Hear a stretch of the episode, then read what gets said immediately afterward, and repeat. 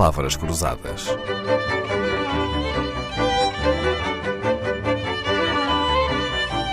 Porque quase tudo é uma questão de semântica. Em 2023, o Primeiro-Ministro António Costa disse que gostava de ver alargado ao país o ecossistema de startups que existem em Lisboa. Num discurso recente, o Ministro da Economia e do Mar elogiou o crescimento do ecossistema empreendedor nacional. A Universidade do Minho orgulha-se de ter um bom ecossistema de inovação. E para não pensarmos que é só cá, Christine Lagarde, que dirige o Banco Central Europeu, defende que um ecossistema financeiro mais eficiente e mais robusto resiste melhor a ameaças. Olá, professor Gonçalo Calado. Então, quando ouve falar assim as pessoas em ecossistema, está à espera que a conversa seja sobre empreendedorismo, inovação e finanças? Agora sim. Agora, já está habituado? Agora já estou habituado, mas enquanto estudante de Biologia parecia que me estavam a roubar alguma coisa. A roubar, pois é.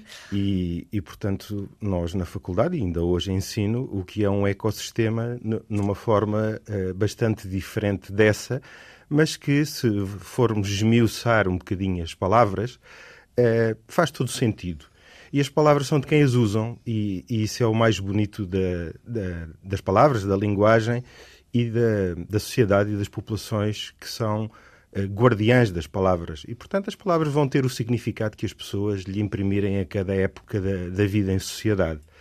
Eu, eu começaria por, uh, por dizer que ecossistema vem primeiro de sistema, portanto, da física e da mecânica, como um conjunto de elementos interligados por meio de ações recíprocas, de tal forma que as suas propriedades são diferentes das somas da propriedade dos elementos.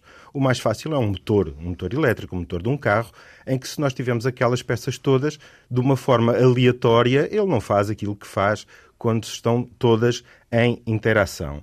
E daí foi para a biologia, foi introduzido pelo, pelo ecologista inglês Tansley, A.G. Tansley, em 1935, como uma unidade fundamental em ecologia constituída pelos organismos e pelo local onde eles vivem e, esta parte é que é importante, porque é dos dois lados, a interação entre ambos. Portanto, daí o termo ecossistema em ecologia ter vindo de o espaço, os organismos e a interação entre ambos. Hoje em dia, em economia, e eu não sei desde quando, porque não sou economista, eh, utiliza-se exatamente como, como todas essas pessoas o referiram, uma rede dinamicamente estável de empresas e instituições que partilham o mesmo espaço geográfico. Pois é. E, portanto, eh, tem, no fundo, tem a mesma gênese. Faz algum sentido. Faz, é? faz algum sentido. E, e, acontece o mesmo, por exemplo, com duas palavras, eh, que é a economia e a ecologia. É eco, que vem do grego oikos, quer dizer casa,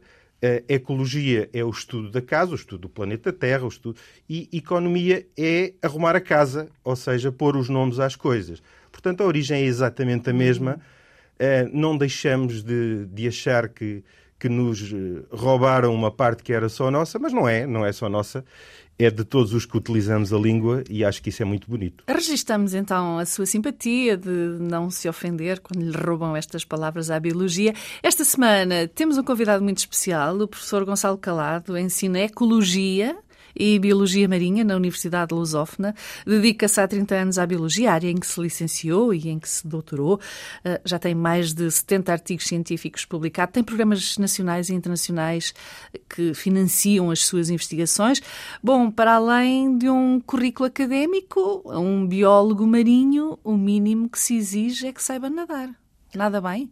Eu acho que não nado bem. Eu nado bem com barbatanas. Os peixes também têm barbatanas. Ou seja, eu não sou um nadador no sentido desportivo do termo, eh, como eh, outras pessoas que conheço e que nadam muito bem, nado confortavelmente, mas adoro nadar com barbatanas, porque, eh, sobretudo nas atividades de mergulho, ter as mãos livres para fazer outras coisas, como tirar dados, tirar fotografias, etc., é muito importante. E, e não sei, espero que nunca inventem telemóveis que funcionem debaixo d'água, uhum. porque é, é, é mesmo aqueles momentos em que, em que conseguimos focar-nos noutras, noutras coisas. Eu, eu, pelo menos, tenho enorme dificuldade em largar uh, a comunicação quando, quando ela é possível e, naquele caso, uh, adoro estar naquela horinha que estou debaixo d'água a tirar fotografias ou simplesmente a contemplar essa, essa ninguém me tira e as várias centenas de horas que já tive nessa, nessa parte, já ninguém me tira. Sr. Professor, hoje falamos de ecossistema. Há outras palavras que tenha aprendido nos seus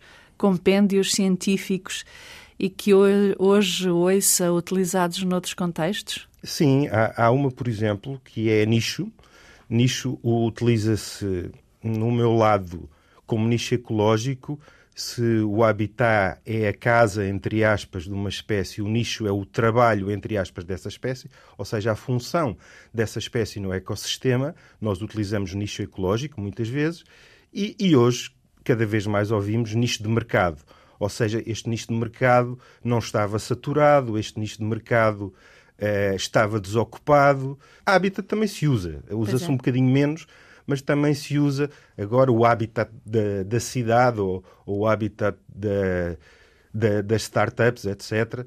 Ou, ou, ou, se quisermos unicórnio, por exemplo, é, é, um dos outros exemplos, não é? Que agora aquelas empresas com mais de não sei quantos milhões que ninguém estava à espera, utilizamos a palavra unicórnio, que sabemos que vem da mitologia e, e, e que vem de algumas descrições de alguns animais em que não havia eh, a diferença entre esses animais mitológicos e os verdadeiros. E, e, unicórnios verdadeiros, o que é que podemos falar? Podemos falar do narval, um animal, um animal marinho, um mamífero marinho, que tem um grande dente, ou daqueles grandes paquidermes como os, os rinocerontes, uhum. etc. Mas o unicórnio hoje em dia, Lisboa, uma fábrica de unicórnios. É, a eh, palavra é usada é, noutras circunstâncias. Noutras circunstâncias. Mas, mas eu, eu, gosto muito dessa parte. Gonçalo Calado, é na sua companhia que vamos ficar esta semana. Cientista, investigador, biólogo marinho, dirige o Departamento de Ciências da Vida da Universidade Lusófona.